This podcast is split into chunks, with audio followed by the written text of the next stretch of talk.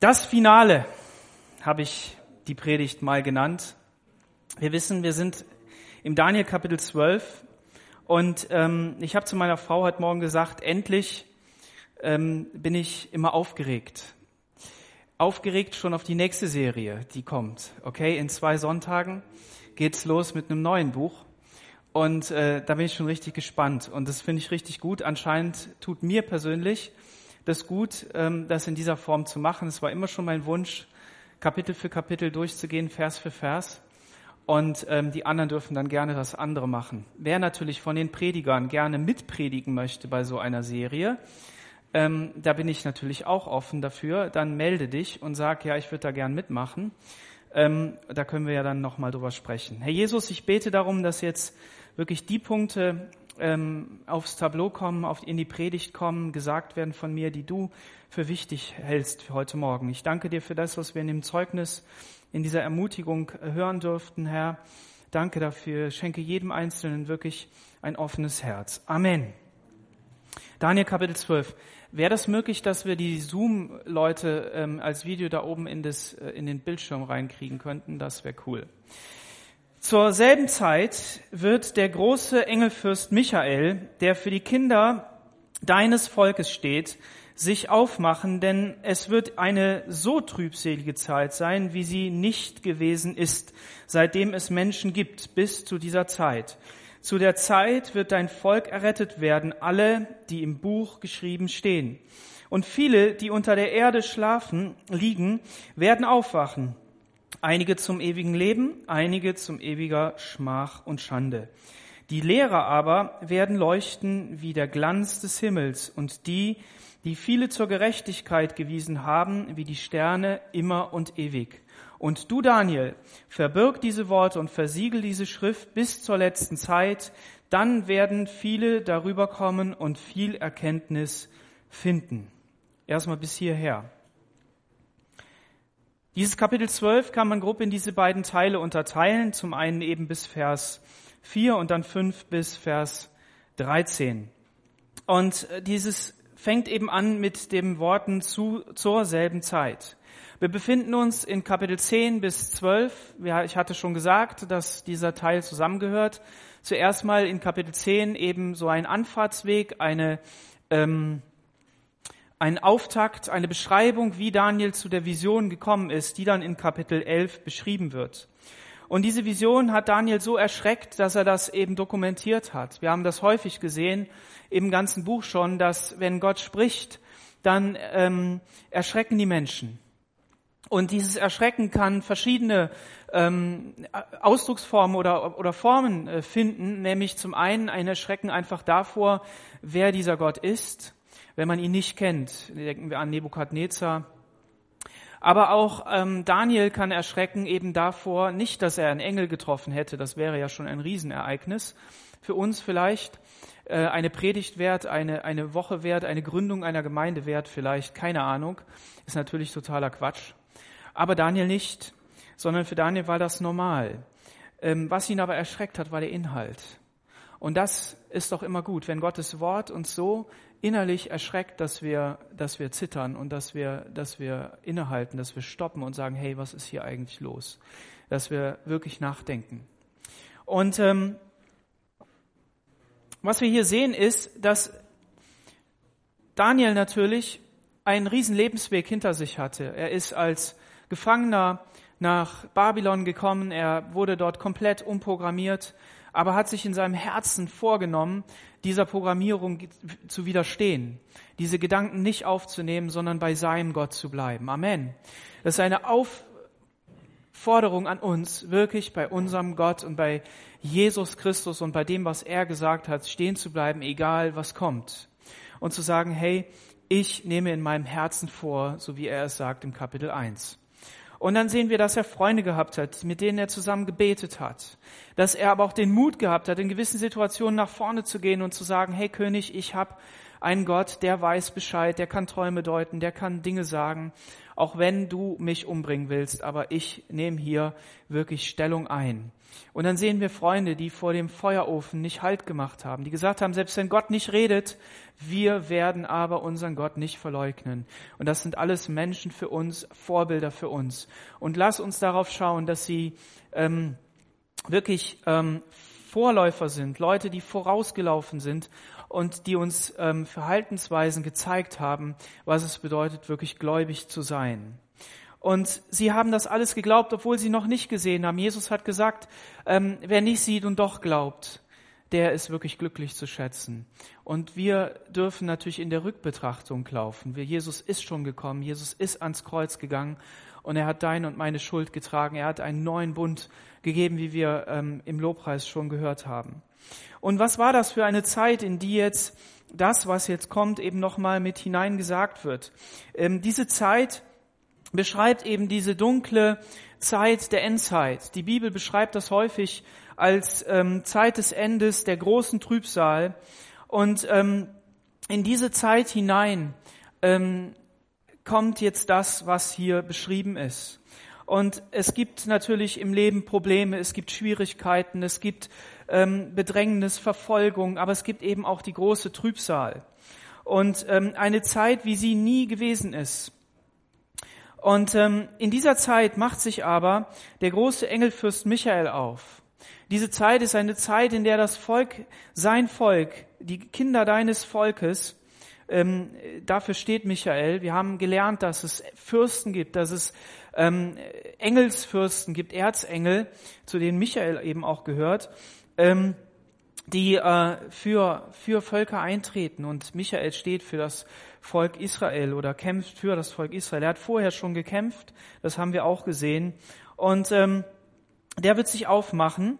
Und jetzt kommt die Begründung, denn es wird eine so trübselige Zeit sein, wie sie nicht gewesen ist. Und ähm, diese trübselige Zeit, die wird eine ganz besonders schwere Zeit sein. Und wenn wir hier von deinem Volk lesen, dann können wir natürlich einerseits sagen, ja, das ist das Volk Israel, das sind äh, eben das Volk von Daniel.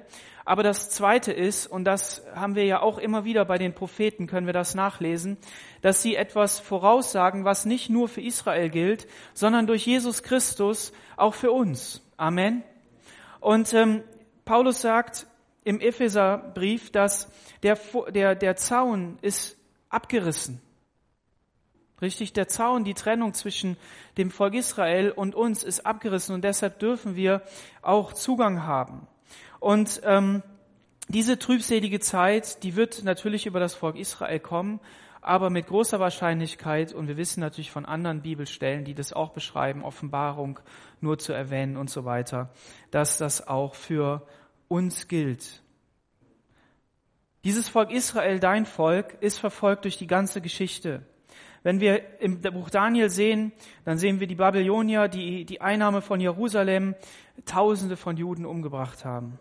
Wir sehen die Perser mit Haman, die Griechen mit Antiochus Epiphanes, den wir auch äh, angeschaut haben, die Römer 70 nach Christus, äh, die Jerusalem dem Erdboden gleich gemacht hat. Jesus hat gesagt, an diesem Tempel wird nicht ein Stein auf dem anderen stehen bleiben, sondern jeder wird abgerissen werden. Und da fragt man sich ja, haben die so eine Wut gehabt, dass die das da gemacht haben? Haben die schon irgendeine Art Sprengstoff gehabt? Nein, das Gold des Tempels ist so zerschmolzen beim Brand, dass es zwischen die Ritzen geflossen ist und es war so viel, dass es sich gelohnt hat, jeden Stein umzudrehen. Und daran haben wir gesehen, wie Gottes Wort ein, eintrifft. Und ähm, hieraus sehen wir, dass dieses Volk immer wieder involviert war in Unterdrückung und in, in Dezimierung, in Verfolgung.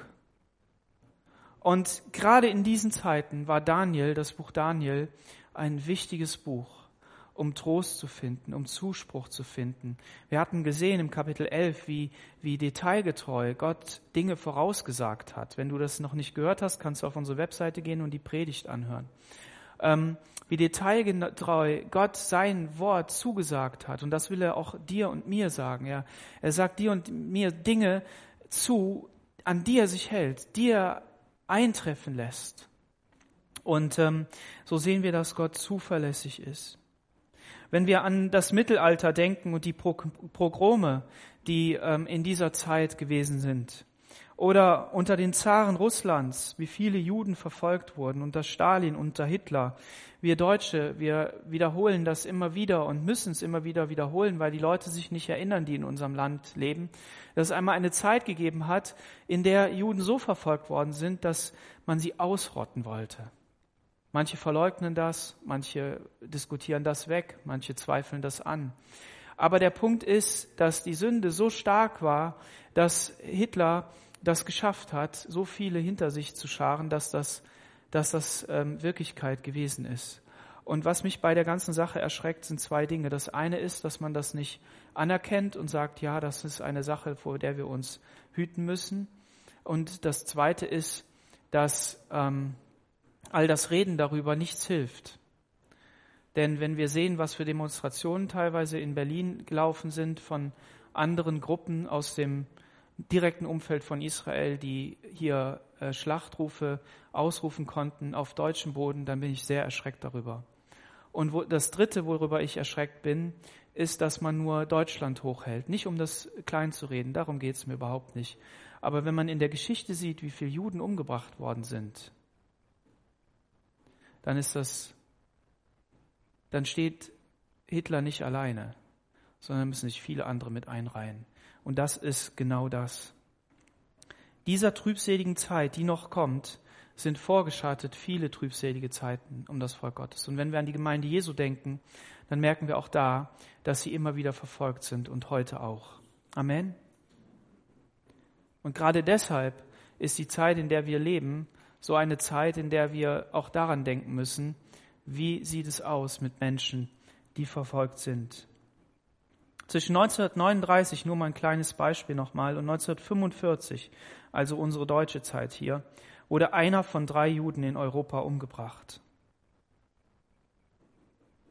wenn wir in die Offenbarung sehen, ähm, nein, an einer Stelle steht geschrieben, dass ein Drittel ja, des, der, der Bevölkerung wird ausgerottet werden. Und wie sehr hat sich das doch schon erfüllt?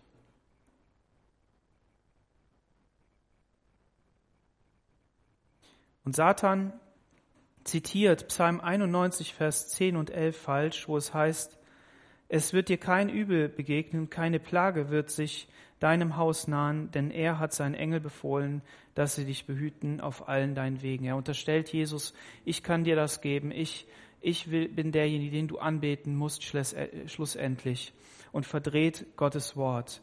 Und ähm, dieses Wort ist an das Volk Israel gesagt ja, Gott, Gott bewahrt dieses Volk. Gott, Gott äh, hat gesagt, tastet meinen Augapfel nicht an. Und halt, Gott hat auch uns Christen, uns Jesus-Nachfolger und der Gemeinde gesagt, dass er uns bewahren und behüten will. Aber gleichzeitig bedeutet es auch, dass Leid in unserem Leben kommen wird. Und wenn diese Zeit, die davor schon vor der großen Trübsal so, so krass gewesen ist, dass Menschen so sehr verfolgt worden sind, wie stark und wie, ähm, wie traurig und wie heftig ähm, wird die Zeit sein der großen Trübsal, eine Zeit, die niemals da gewesen ist. Manchmal führt uns Gott an Dingen vorbei. Hast du das schon mal erlebt? Du äh, steuerst auf eine Situation im Leben äh, zu und dann erschreckt die dich und du sagst, boah, meine Güte, was, was passiert hier eigentlich? Und vielleicht betest du noch dafür und auf einmal löst sich das alles in Wohlgefallen auf und du gehst dran vorbei. Aber manchmal auch durch Situationen hindurch. Durch das Tal der Todesschatten heißt es im Psalm 23, ist er bei mir, dieser Hirte. Jesus selbst musste durch das Kreuz durch. Er musste es erleben. Er musste da durchgehen. Und manchmal rettet uns Gott auch ganz von allem. Und das ist schlussendlich auch der Tag des Todes. Und er kommt. Wen rettet er? Er rettet die, die ihn kennen. Das werden wir gleich auch sehen. Die, die bei ihm schon eingeschrieben sind. Und das ist das Wunderbare. Das ist die Zusage, die Gott uns geben will. Es gibt eben einen Unterschied, habe ich schon gesagt, zwischen Trübsal, Verfolgung, Problemen und eben auch der großen Trübsal. Diese große Trübsal, die einmal am Ende der Zeit kommen wird, ist eine Zeit, wie sie nie dagewesen sein wird. Und was geschieht durch diese Trübsal? Gott richtet, Gott lässt das Böse zu, aber Gott richtet auch gleichzeitig das Böse. Und das Dritte, Gott reinigt seine Leute, Gott reinigt sein Volk. Wenn wir schon mal vorausspringen, Vers 10, viele werden gereinigt, geläutert und bewährt werden, und die Gottlosen werden gottlos handeln, und die Gottlosen alle werden es nicht beachten, aber die Verständigen werden es beachten. Wer sind die Verständigen? Das haben wir auch bei Daniel gesehen, schon vorher. Das sind die, die nah bei Gott sind.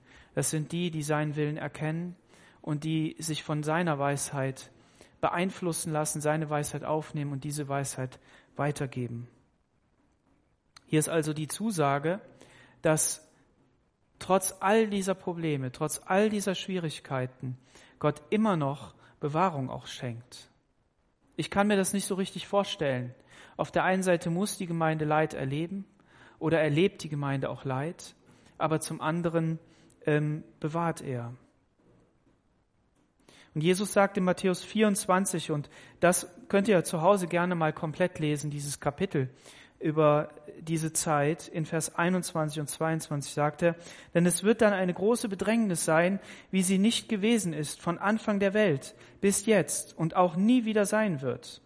Und wenn jene Tage nicht verkürzt würden, so würde kein Mensch gerettet werden. Aber um der Auserwählten willen werden diese Tage verkürzt.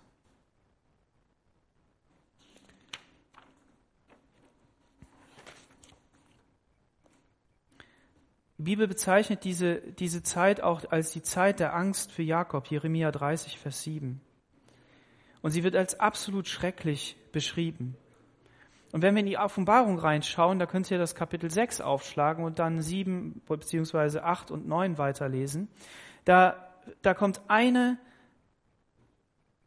ein Ereignis nach dem anderen und eins wird schlimmer als das andere. Eine Katastrophe jagt die andere. Pandemien, Kriege, Konflikte, Tod, Sterben. Wenn wir an Tod und Sterben denken, dann nochmal eine Zahl von 1930 bis oder von 1930 40 bis zur äh, Kulturrevolution in Russland 1940 50 wurden 100 Millionen Menschen im 20. Jahrhundert umgebracht. 100 Millionen Menschen. Und wenn dann diese Erdbeben, diese astronomischen Verwerfungen, und manche sagen sogar, dass die Rotation der Erde eine andere bekommen wird und dass Sterne, dass äh, Kometen in, ins Wasser fallen, steht da, ein Berg wird ins Meer fallen und ein Drittel wird blutrot werden. Dann trifft genau das ein, was wir in manchen Science-Fiction-Filmen sehen, richtig? Menschen haben eine Angst in sich, haben eine Befürchtung und diese trifft ein. Und was in diesen Filmen fast allen gleich ist, sie warten alle auf einen Retter. Da ist jemand, der hat irgendeine Lösung. Da ist irgendjemand, der, der, der weiß einen Ausweg, der möchte retten. Und ich sage immer, das ist für mich ein, ein eingeschlossen, ein verborgenes Evangelium. Weil der Mensch, weil der Mensch eine tiefe Sehnsucht hat, nämlich, dass ein Gott da ist, der ihn rettet, nur er weiß das nicht. Und natürlich ist das verdreht, natürlich ist das verzerrt und natürlich ist, das nicht der Wahrheit entsprechend. Aber wenn wir hier in Daniel reinkommen, dann wird es eine trübselige Zeit sein. Ja, vielleicht wird die geistlich und auch ähm, körperlich für das Volk Israel sein und die Gemeinde. Ja, okay. Aber es wird für die ganze Erde eine, eine so große Trübsal sein, wie es nie da gewesen ist. Und was haben wir heute? Haben wir schon so eine Trübsal? Nein, die haben wir nicht. Gott sei Dank. Ist noch Gnadenzeit, ist noch nicht die Zeit der großen Trübsal. Weil wenn die kommt, und das sehen wir ja auch immer wieder im Buch Daniel und auch hier in dem, was wir vorgelesen haben, nämlich dass Daniel das Buch versiegeln soll, diese Schrift und zumachen soll, bis in die Zeit, die kommen wird. Und dann wird man das erkennen. Ähm, da sehen wir also, dass das noch nicht ist. Ein Drittel der Bäume wird verbrennen, das Gras wird verbrennen, ein Drittel des Meeres wird zerstört, die Flüsse, die Quellen werden nicht genießbar sein und Menschen werden sterben. Ein Drittel der Sterne und des Mondes wird finster werden, sagt uns die Offenbarung. Und wir können die Offenbarung lesen. Warum? Weil zwischen Daniel und uns eben ganz viel schon passiert ist. Und Gott uns diese Bücher zur Verfügung gestellt hat. Gesagt hat, hier, ich schreibe euch das auf. Möchte euch Trost spenden. Ich möchte euch Trost geben. Und die Offenbarung ist ein, ein Buch des Trostes, ein Buch der, der Ermutigung für die Gemeinde, um zu sehen, dass Jesus selbst dabei ist, dass er die Dinge in der Hand hat, die kommen werden. Und wenn wir dann eine Corona-Krise erleben, wenn wir dann eine, eine ähm, was weiß ich was für eine Krise erleben, dann dürfen wir immer wieder sagen, ja, wir wissen das schon. Aber in all dem können wir wissen, dass es auch von Gott so gewollt ist. In Römer Kapitel 5 Vers 3 steht Folgendes.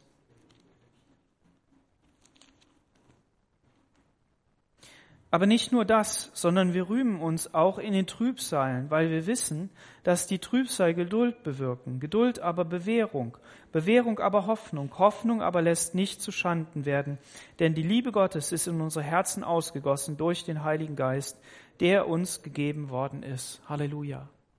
Ohne den Heiligen Geist können wir das nicht tun. Merken wir das? Wir müssen uns danach ausstrecken, dass Gottes Geist in uns wohnt, dass Gottes Geist in uns wirkt, so wie er in Daniel gewirkt hat. Dieser Geist Gottes, der hat ihn gezogen hin ins Gebet. Daniel hat dreimal am Tag gebetet. Er hat viel gebetet. Er hat eine innere Beziehung zu Gott gehabt. Er hat gewusst, das ist der Gott meiner Väter, meines Heils. Und da lasse ich nichts dazwischen kommen. Wie sieht es mit unserer Beziehung zu Gott aus? Wie sieht es aus mit unserer, mit unserem Gebet? Und wenn Paulus das sagt, wenn er sagt, wir rühmen uns aber der Trübsale, dann kann er das nur sagen, weil Hoffnung da ist. Er kann das nur auf Hoffnung hin sagen. Denn wenn er hier stehen bleiben würde und sagen würde, ja, rühm dich deiner Trübsale, dann würdest du sagen, ja, wofür? Aber er weiß, dass er über die Hoffnung spricht. Und die Trübsal, die, die Geduld bewirken. Wer von uns möchte Geduld haben? Jeder von uns, aber ein bisschen zackig, ein bisschen schneller, richtig? Aber diese Geduld, die kommt nur dadurch, dass wir da durchgehen. Und diese Geduld bewirkt Bewährung. Bewährung für vor wem denn? Ja, vor Gott. Er ist der Richter über dein und mein Leben. Er ist derjenige, der da sagt Daumen rauf oder Daumen runter. Weder du noch ich noch irgendjemand anders soll Richter sein. Amen. Und das muss ich mir auch immer wieder sagen, weil ich so oft über mich selber richte aber ich muss Gott richten lassen über mich. Und im Moment tut er das noch nicht. Warum? Weil Gnadenzeit ist. Weil wir erst eines Tages überhaupt beurteilt werden. Und diese Bewährung, die bewirkt eben Hoffnung. Und jeder von uns braucht Hoffnung. Amen. Jeder von uns braucht Hoffnung. Das ist gut, starke Zeugnisse zu hören. Wenn du ein Zeugnis hast, komm zu mir, erzähl es mir. Und du musst auch nicht so lang reden. Du kannst auch kürzer reden, wenn du magst. Ist gar kein Problem. Aber Lass uns Zeugnis geben. Amen.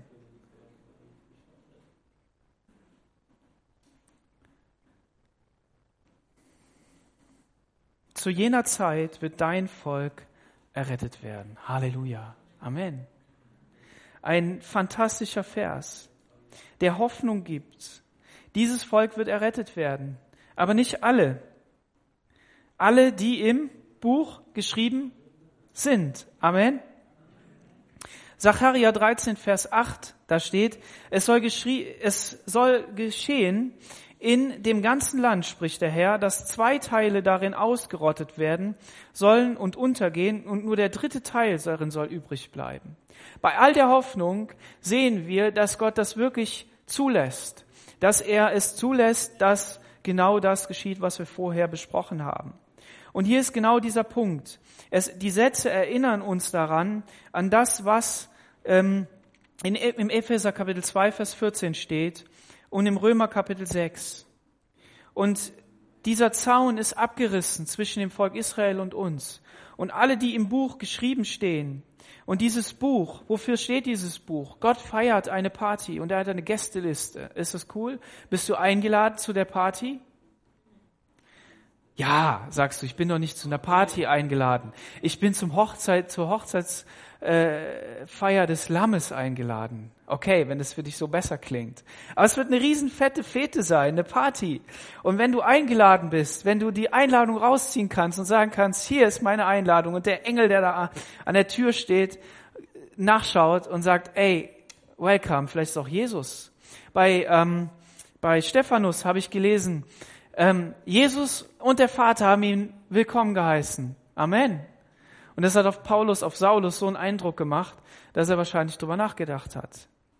Und es hat ihn komplett verändert, von einem Verfolger der Gemeinde hin zu einem ähm, glühenden, eifernden Missionar und Evangelisten für die Nation, der dich und mich erreicht hat. Amen. Und, ähm, und das, das wird sein, dieser Schlüssel. Und wie erreichen wir diesen Schlüssel? Durch das Evangelium. Wer an den Sohn Gottes glaubt, der wird gerettet werden. Johannes 3, Vers 16. Amen. Es gab ein Mose. Mose war der Führer des Volkes, der das Volk Israel aus Ägypten herausgeführt hat. In die Wüste hinein, in das Land Kanaan hinein, hat das dann übergeben. Und im 2. Mose 32, Vers 32, da ringt er mit Gott und sagt, dass lieber er aus diesem Buch ausgetilgt sein will, aber dass dieses Volk bitte drinne bleiben soll. Er war ein Fürbitter, ein Mensch, der für andere eingetreten ist und der gesagt hat, nimm Gott, nimm mich lieber raus, aber lass dieses Volk dabei sein. Gott war sauer und wütend, naja, zornig steht da, über das Volk. Warum? Weil sie ihm nicht geglaubt haben, weil sie ihn verachtet haben, weil sie ihn mit Füßen getreten haben. Und jetzt wollte er dieses Volk verwerfen. Er wollte sagen, okay, dann mache ich das einfach platt. Dann lasse ich es einfach sein. Aber dann ist ein Mose aufgetreten und hat gesagt, tilg mich lieber aus dem, aus dem Buch des Lebens raus, aus diesem Buch, das dafür sorgt, dass ich bei dir sein kann. Wer sind die Menschen, für die du so kämpfst? Wer sind die Menschen, für die du kämpfst, dass sie hineinkommen in das Buch des Lebens? Wo du Gott bekniest und sagst, Herr, nimm mich lieber aus dem Buch raus, aber lass sie nicht umkommen. Wir wissen, wir brauchen nicht rausgeschmissen werden aus dem Buch, nicht rausradiert werden aus diesem Buch, sondern wir dürfen drinnen bleiben und dürfen anderen das Evangelium sagen. Amen. Es wird auch das Buch des Lammes genannt in Offenbarung 13, Vers 8 oder 17, Vers 8. Wenn du mitschreibst, kannst du es aufschreiben. Und im Philippa 4, Vers 3, da wird auch davon berichtet, dass über jeden alles aufgeschrieben ist. Mehr als nur der Name, auch Taten sind aufgeschrieben. Und jetzt kommt ein Vers, der hat es in sich. Und viele, die unter der Erde schlafen liegen, werden aufwachen, einige zum ewigen Leben, einige zu ewiger Schmach und Schande. Daniel steht wie in einem Talkessel, so wie man hier in Aachen stehen würde, wenn die ganzen Häuser nicht da wären, okay? Und, oder viel schöner, du stehst am Fuß der Berge der Alpen und schaust in das Alpenpanorama hinein. Amen. Und er sieht die Geschichte, die vor ihm ist, wie so eine, wie so eine ähm, groß, wie ein großes Panorama. Und was er uns hier aufzeigt, sind nicht nur, ähm, ich will mal sagen, schöne Ereignisse, gute Tage, Dinge, die, auf die wir uns freuen, sondern er zeigt uns ein, eine Übersicht über alles Mögliche, nicht bis ins Detail, sondern nur so in kurzen Sätzen. Und vieles von dem können wir in anderen Propheten detaillierter nachlesen, aber auch im Neuen Testament, gerade auch in der Offenbarung. Und der Teil, der jetzt hier kommt, ist nämlich folgender. Die vielen, die unter der Erde schlafend liegen. Es gibt Religionen, es gibt Glaubensüberzeugungen, die glauben, mit dem Tod ist alles vorbei. Und danach löst sich der Mensch in die Bestandteile des Universums auf und nichts mehr ist da.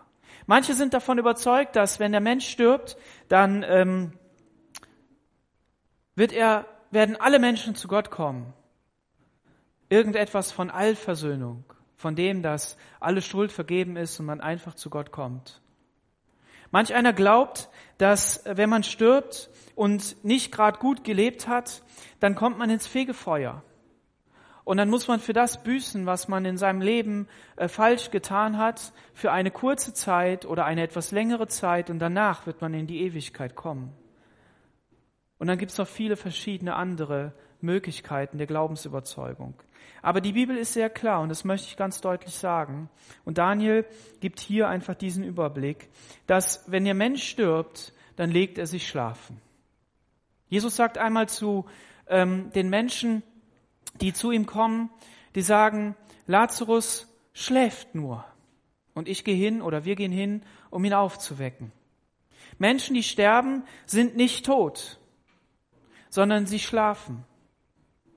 Und an dem großen Tag, wenn eben dann alle errettet werden, dann sind da die vielen, die unter der Erde schlafend liegen, weil manche sind ja eben auch noch am Leben, die werden aufwachen.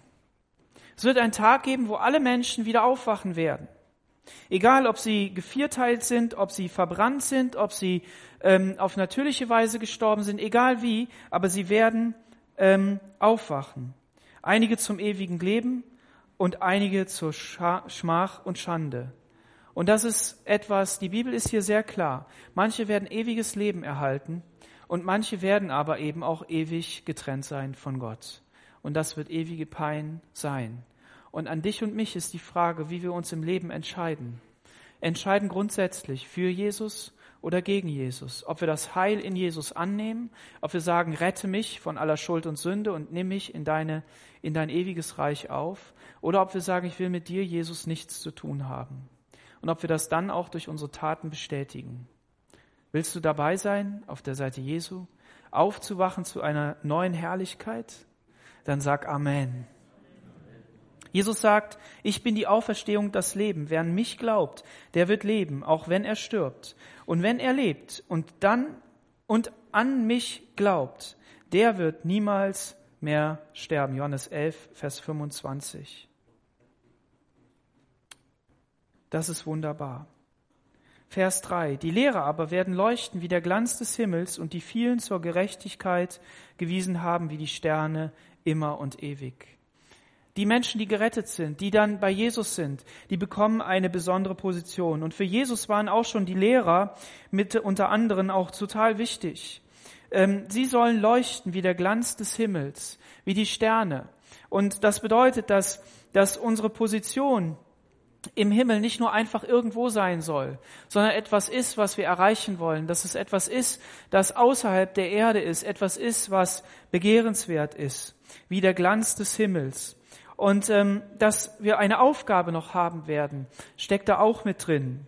Und jetzt kommt's, die vielen zur Gerechtigkeit gewiesen haben. Ja, was sind denn das für Leute? Ja, manche sagen es einfach nochmal die Wiederholung des ersten Teils. Aber etwas anderes liegt auch sehr nahe. Wer, ähm, von welcher Gerechtigkeit ist denn hier die Rede? Es ist ähm, die Gerechtigkeit, die in Jesaja 53, Vers 11 steht. Durch seine Gerechtigkeit wird er, mein Knecht, Jesus Christus, der Gerechte, den vielen Gerechtigkeit verschaffen. Bist du einer, der die Botschaft Jesu an die anderen weitergibt? Bist du einer, der anderen zur Gerechtigkeit hilft? Der auf Jesus hinweist, der sagt, komm, folg Jesus nach, nimm Jesus in dein Leben auf? Dann bist du hier dabei.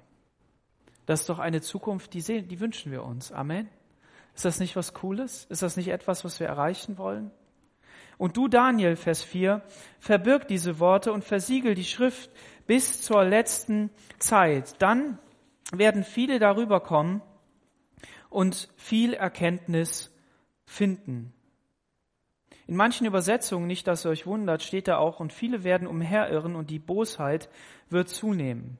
Warum kommt sowas zustande? Ja, weil der hebräische Text manchmal schwer zu übersetzen ist. Lasst euch durch sowas nicht irritieren. Ich glaube, beides ist wahr. Das eine ist wahr, nämlich, dass viele darüber nachdenken. Denkst du darüber nach, was in, am Ende sein wird? Suchst du im Wort Gottes, wie könnte es sein? Was bedeutet das mit dieser Corona-Krise? Was bedeutet es, wenn die ganze Welt stillsteht? Ist das etwas, was uns für das Ende vorbereiten soll?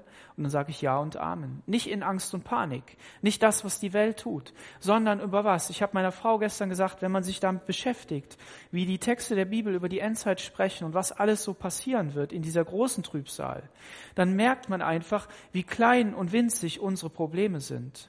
Denn das, was jetzt ist, wird noch viel krasser und noch viel schlimmer. Und was ich sagen möchte ist, lass uns eine Hoffnung haben auf das, was Jesus tun kann und tun will und tun wird. Amen. Er hat einen Daniel von Babylon oder durch Babylon hindurchgeführt, dass dieser alte, ähm, graue und, und weiße Mann wirklich in einer Hoffnung der Herrlichkeit dastehen konnte und allen Königen, die ihm begegnet sind und allen Menschen, die ihm äh, begegnet ist, in einer fantastischen Weisheit ähm, das Evangelium predigen konnte durch sein Leben und dass er vielen geholfen hat zur Erkenntnis der Weisheit der Wahrheit. Und dass er mit, mit absoluter Sicherheit sagen konnte, mein Gott kann helfen. Ich glaube, dass Daniel viele Entscheidungen getroffen hat, die richtig gewesen sind. Und nicht nur ein Weichei gewesen ist, was dem König nach dem Mund geredet hat. Hat er ja schon in den Dingen Gottes nicht getan. Also wird er das auch in den weltlichen Dingen nicht tun. Amen. Er hat diesen, diesen Menschen, die auf ihn zugekommen sind und gesagt haben, du bist derjenige, der Gott anbetet, du sollst aber den König anbeten, den hat er nicht gesagt, ja komm, lass uns noch mal reden, sondern den hat er gesagt, und wenn ich in die Löwengrube gehen muss, ist mir gerade egal, weil mein Gott geht mit mir, ist er brüllende Löwe von Juda. Amen.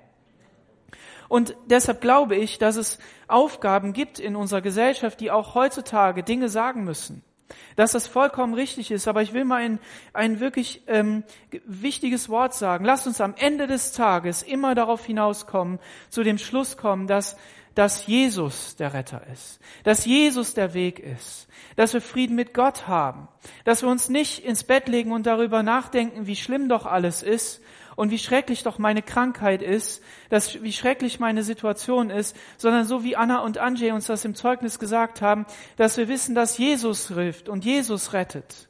Und ich weiß selber, wie sich das anfühlt, wenn man, wenn man ähm, da nicht rauskommt. Ich weiß selber, wie, wie ich das oft nicht gemacht habe. Und das ist falsch. Da will ich zu mir selber predigen. Und ich möchte, dass Jesus hier zum Durchbruch kommt, damit wir dieses Licht auf dem Berg sind als Gemeinde, damit wir sagen, es gibt eine Hoffnung der Herrlichkeit. Und wenn ich mir diese Texte anschaue mit Offenbarung und so weiter, dann werde ich in so einen Stand der, der Dankbarkeit hinaufgehoben. Da, da merke ich einfach, dass das ist so genial, wie, wie Gott das macht. Natürlich ist das schwer und natürlich ist das heftig in diesen Situationen. Wenn du vielleicht jemand bist, der in so einer Situation schon gewesen ist von Verfolgung, dann sagst du ja, Daniel, du hast ja keine Ahnung. Ja, ich habe keine Ahnung. Das stimmt. Aber ich weiß eins, Gott zeigt hier in diesem Text wieder, dass er immer wieder dabei ist, dass er immer wieder der Retter ist, dass er uns Mut machen möchte. Und jetzt kommt ein Punkt, Vers 5. Und ich Daniel sah und siehe, es standen zwei andere da, einer an diesem Ufer des Stromes und einer an dem jenseitigen Ufer. Und er sprach zu dem Mann in leinenen Kleidern, der über den Wassern des Stromes stand, wann kommt das Ende dieser außergewöhnlichen Dinge? Ein Hammervers, den musst du dir anstreichen. Du musst ihn anstreichen. Und wenn du sagst, ich habe nur einen Bleistift, dann geh nach Hause und nimm einen roten Textmarker und markier ihn. Warum ist er so wichtig? Weil der pures Evangelium ist. Halleluja. Er spricht über den Messias. Horst hat mich nochmal dran erinnert. Vielen Dank dafür. Das ist ein Vers, der uns an was erinnert. Schlag mal Kapitel zurück. Kapitel 10. Vers 5. Und ich hob meine Augen auf und sah und sieh, da stand ein Mann in leinenen Kleidern und er hatte einen goldenen Gürtel um seine Lenden und so weiter. Türkis, ähm, sein Antlitz und wie ein Blitz und die Augen waren ähm, wie Feuerfackeln und so weiter. Das beschreibt Jesus, wenn wir in die Offenbarung hineinschauen, dann sehen wir ihn auch so beschrieben. Aber es ist noch was viel krasseres da drin. 1. Mose 7, Vers 18. Und die Wasser nahmen Überhand und wuchsen sehr über die Erde und die Arche, und dann steht da, fuhr auf dem Wasser. Da steht aber im hebräischen Text, und die Arche ging auf dem Wasser. Die Arche ging auf dem Wasser. Du musst diese Stelle aufschreiben, weil du musst dahin schreiben gehen. Und dann darfst du dir eine zweite Stelle aufschreiben, Matthäus 14, 25, da steht nämlich, aber in der vierten Nachtwache kam Jesus zu ihnen, seinen Jüngern, und ging auf dem Wasser. Jesus ging auf dem Wasser.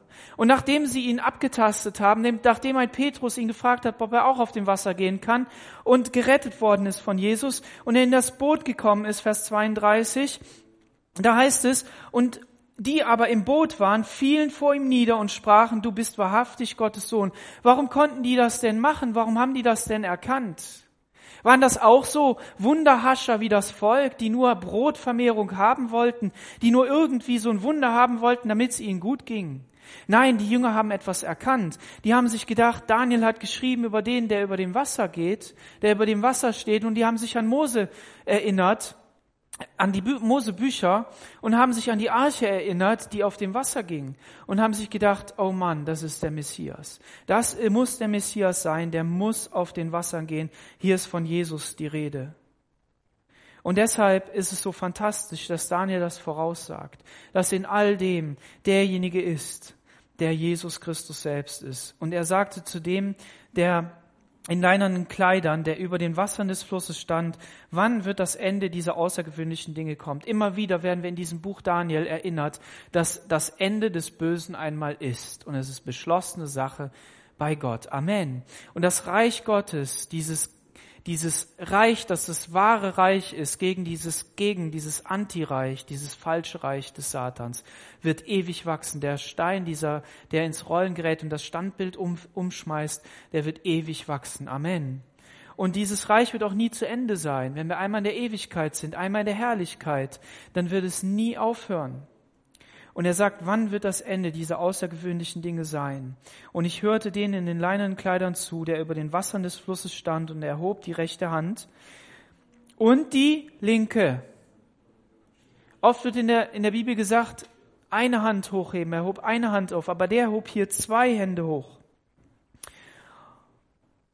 Und schwor bei dem, der ewig lebt, dass es eine Zeit und zwei Zeiten und eine halbe Zeit dauern soll was auch immer diese Zeiten bedeuten. Und wenn die Zerstörung, wenn die Zerstreuung des heiligen Volkes ein Ende hat, soll das alles geschehen.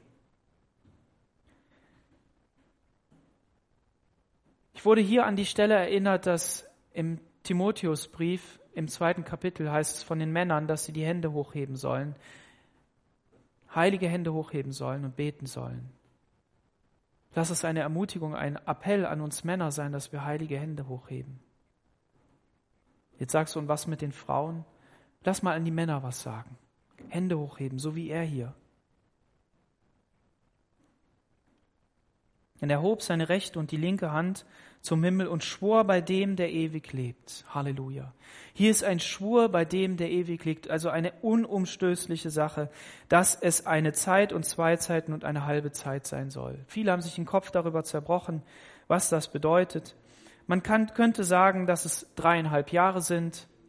Es wird an anderer Stelle gesagt, hier unten werden wir das auch weiterhin noch lesen, es ist von 2009, äh, von 1290 Tagen die Rede, das sind drei Monate, äh, drei Jahre und sieben Monate, von 1335 Tagen, das sind drei Jahre und acht Monate und 15 Tage. Aber wir wissen ja, das haben wir eben gelesen, Matthäus 24, dass diese Zeit verkürzt wird. Das heißt, da ist eine Zeit des Wirkens. Das ist eine Zeit, in der etwas geschieht. Und da diese Zahlen so genau sind, denke ich, dass sie auch genau zu nehmen sind. Aber nagelt mich jetzt nicht menschlich darauf fest, sondern ich will nur dem Wort Gottes ähm, Rechnung tragen und das Wort Gottes ehren und Gott selber ehren, der das Wort ist in Jesus, dass ich dem glaube, so wie es da steht. Und hinterher wird man sagen, ja, genau so ist es passiert, weil es an vielen anderen Stellen eben auch schon genau so passiert ist. Und warum eben auch nicht hier? Und wenn da eben von diesen drei Etappen die Rede ist, dann wird es wohl so sein, dass etwas geschieht und dann wird etwas Zweites geschehen und dann noch etwas Drittes. Deshalb ist diese Unterteilung da drin. Und ähm, wenn ihr dann diese Zahl noch in der Offenbarung lest und das ausrechnet, dann merkt ihr, dass ihr genau zu diesem Zeitpunkt kommt. Aber was für uns wichtig ist, ist, dass es, dass es zu Ende ist. Und ich hörte es, aber ich verstand es nicht und sagte, mein Herr, was wird danach werden? Hast du auch diese Frage? Ich verstand es nicht. Ich habe das gehört, mir sagt das mit dem Daniel alles nicht. Ich verstehe das nicht und das, ich glaube das auch nicht so, wie der Daniel das interpretiert hat, also ich jetzt wie er das gepredigt hat. Kann sein. Das mag sein. Aber du kannst genauso wie Daniel deine Knie beugen und sagen, Herr, was bedeutet es für mich? Du kannst um Offenbarung beten. Du kannst um Interpretation beten. Und das solltest du auch immer. Egal was du hörst. Du solltest Gott fragen, was bedeutet es für mich?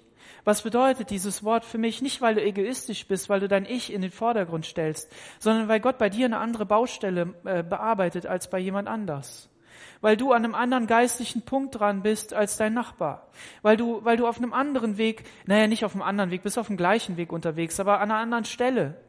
Und wir sind trotzdem gemeinsam unterwegs. Und deshalb glaube ich, dass auch diese Serie von Daniel jetzt für uns als Gemeinde genau zum richtigen Zeitpunkt gekommen ist. Dass sie uns hilft, einfach äh, im Glauben standhaft zu sein und weiterzugehen. Aber trotzdem gleichzeitig diese Frage, Herr, was soll es? Und wenn du in Situationen hineinkommst als Ermutigung, dann kannst du fragen, was bedeutet es? Und wenn du es nicht verstehst, dann mag es sein. Mag sein. Aber zur rechten Zeit wirst du es wieder rausnehmen und sagen, ja, jetzt verstehe ich es. Ist mir auch schon oft passiert. Deshalb lass uns die Dinge nicht vergessen. Was dir wichtig ist, schreib's auf. Lies es nochmal nach. Er aber sagte, geh hin, Daniel, denn es ist verborgen und versiegelt bis zur letzten Zeit.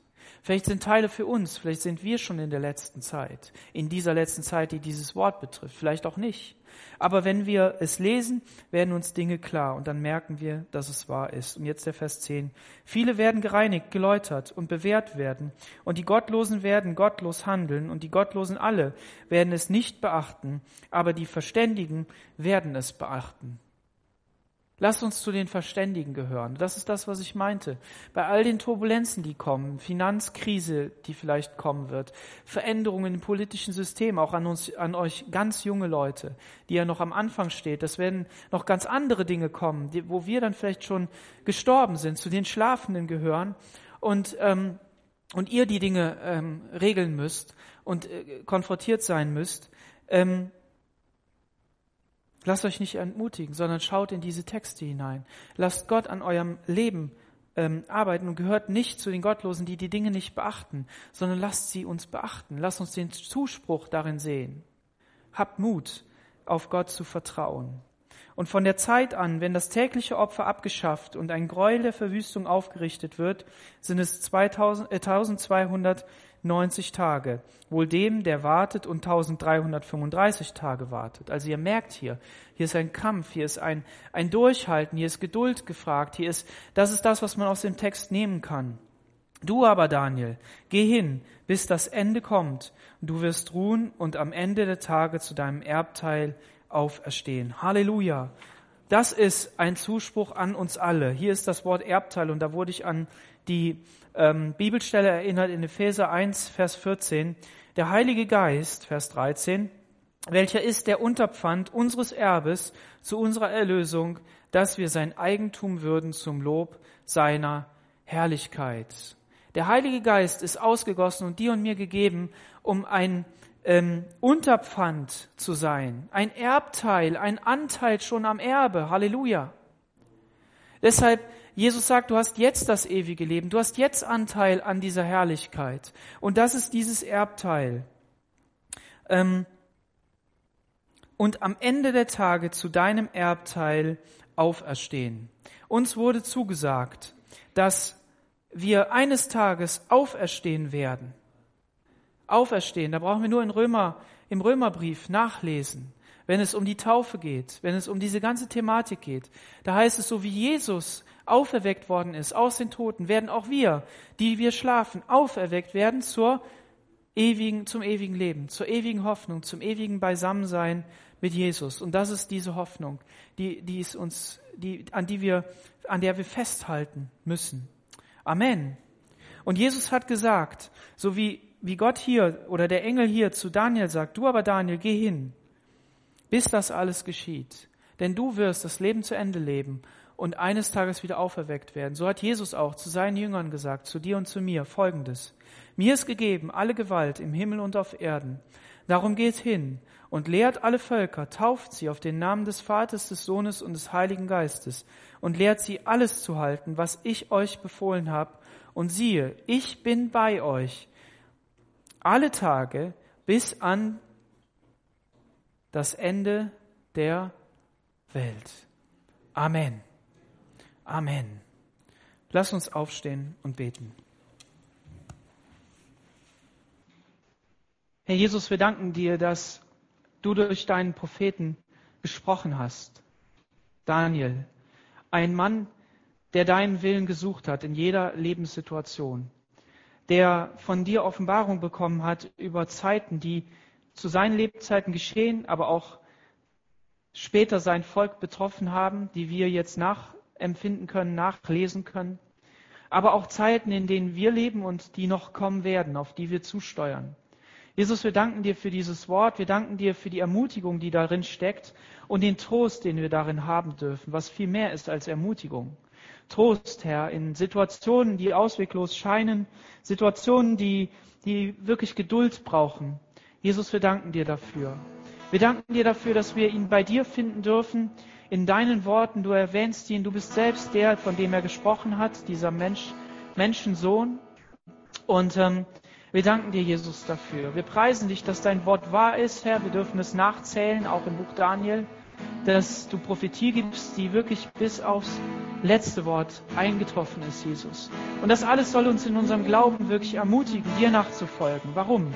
Weil du ein viel besserer Daniel bist, weil du ein viel besserer Hoherpriester bist, weil du ein viel besserer Prophet bist, Jesus. Jesus Christus, du bist uns selbst erschienen und du sagst, dass du alle Zeit bei uns sein willst und dass du jeden retten möchtest. Das ist dein Herz, dein Herzschlag, Jesus. Halleluja, wir preisen dich dafür. Und ich segne die Gemeinde in deinem Namen. Ich bete für jeden, der, der traurig ist, dass du ihm Trost schenkst. Ich bete, dass da, wo ein Wort der Ermutigung, ein Wort der Verheißung sein muss, Herr, dass du es hineinsprichst ins Herz. Ich bete, dass auf alle Schwierigkeiten, auf die wir zusteuern, Herr, dass du unsere Leitlinie bist, Herr, dass auch Gedanken und Festungen des Teufels zerschlagen werden, so wie es in deinem Wort steht und dass dieses Wort, Herr, wirklich uns Grundlage ist, wirklich Grundfundament, um auf dir festzustehen, dem Fels der Ewigkeit. Und ich preise dich dafür und danke dir. Und so segne ich jeden Einzelnen heute Morgen, dass er an dir festhält und mit dir geht. Amen.